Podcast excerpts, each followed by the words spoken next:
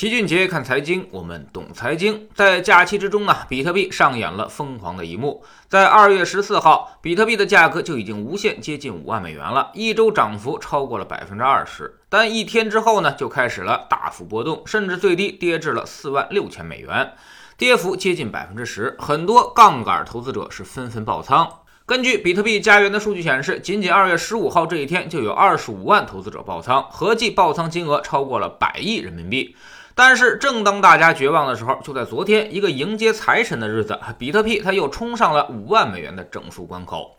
如果把比特币看成是一家公司的股票，那么比特币的总市值已经接近了九千亿美元，已经超过了特斯拉，位列全球第七位，体量和腾讯已经差不太多了。这波比特币大涨还跟特斯拉有着很大的关系。特斯拉的创始人埃隆·马斯克被称为是币圈第一带货王，他不止一次的卖力带货比特币，还有狗狗币。甚至把自己的推特简介都已经改成了比特币，而且马斯克不光是叫卖，自己还真的下了血本。二月八号，特斯拉呢还对比特币进行了十五个亿美元的投资，并表示可能会长期收购和持有数字资产，并预计在不久的将来接受比特币作为一种支付方式。随后呢，比特币短线拉升，连破四万美元和五万美元两个关口。除了比特币之外，马斯克还玩一种叫做狗狗币的小众数字货币。他是这种数字货币的联合创始人，无数次在推特的界面里面推广，每次狗狗币暴涨，几乎呢都是马斯克带货的效果。这种数字货币的价格极其便宜，涨幅却很惊人，从半美分涨到了八美分，翻了十几倍。但随后马斯克又发了推特说，狗狗币持仓过于集中。于是它的价格又暴跌了百分之二十。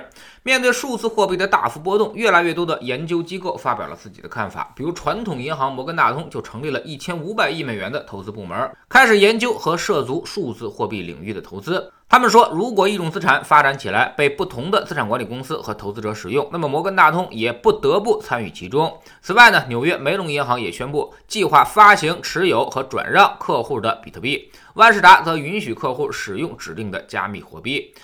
也有一些投资大佬对于比特币的观点正在发生变化。除了带货王马斯克之外，还有方舟资产的掌门人凯瑟琳·伍德，号称牛市女皇。他认为，随着机构们纷纷入局，他甚至认为，如果标普五百公司中成分股都拿出百分之一的资金去配置比特币，那么比特币的价格绝不应该只是五万美元，而是四十万美元。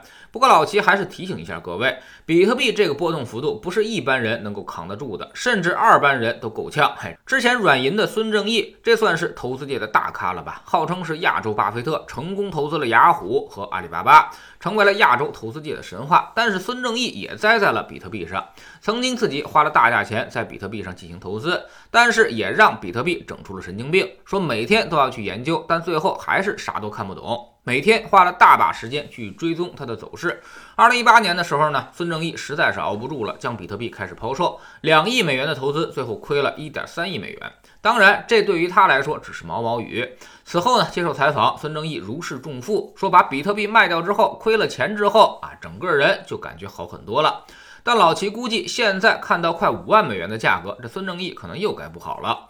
在过年聚餐的时候，老齐也发现了一位朋友，之前很早的时候就投资了比特币，而且当时他还买了不少，手里最多的时候有十几个币。后来一打听才知道，他也是早早的就卖了。他还是不错的，在比特币上赚了点小钱，但也就是几千块钱而已。现在后悔没有拿住。总在强调，如果拿到现在该如何如何。我跟他说，如果你拿到现在，可能赚到的钱不够治你的精神病的，除非你是特别特别有钱，只拿一点点钱去玩玩这种比特币，可能还能拿得住。如果你把百分之十以上的资产都投到比特币里面，那么其实你早就崩溃了。有人说百分之十投资，那跌一半才百分之五啊，我肯定有这个承受能力。那其实都是吹牛。最简单的例子，去年原油跌到三十美元以下的时候，你为啥不买呢？这是很明显的投资机会了。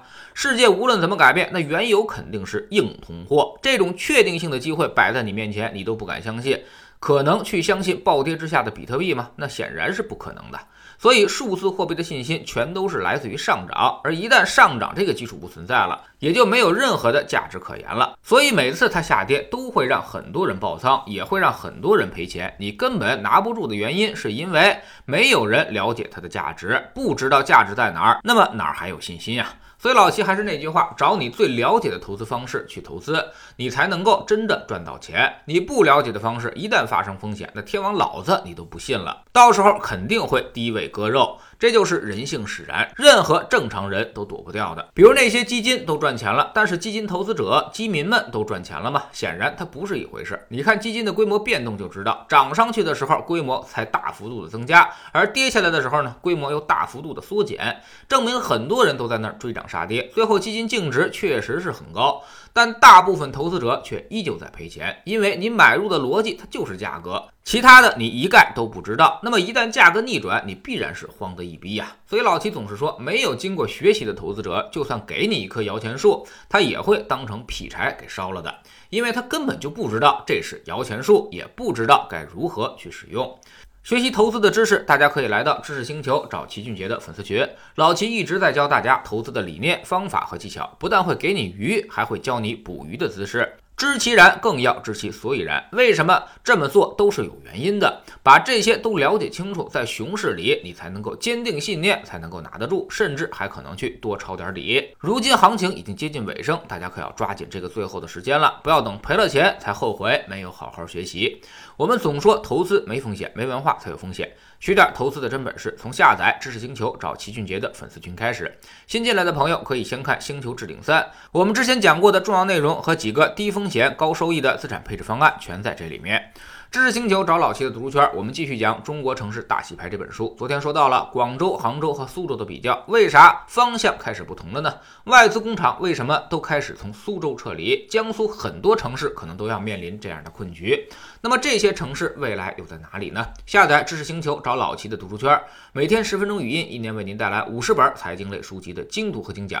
您现在加入之前讲过的一百九十多本书，全都可以在星球读书圈的置顶二找到快速链接，方便您收听收看。读书圈学习读万卷书，粉丝群实践行万里路，各自独立运营也单独付费，千万不要走错了。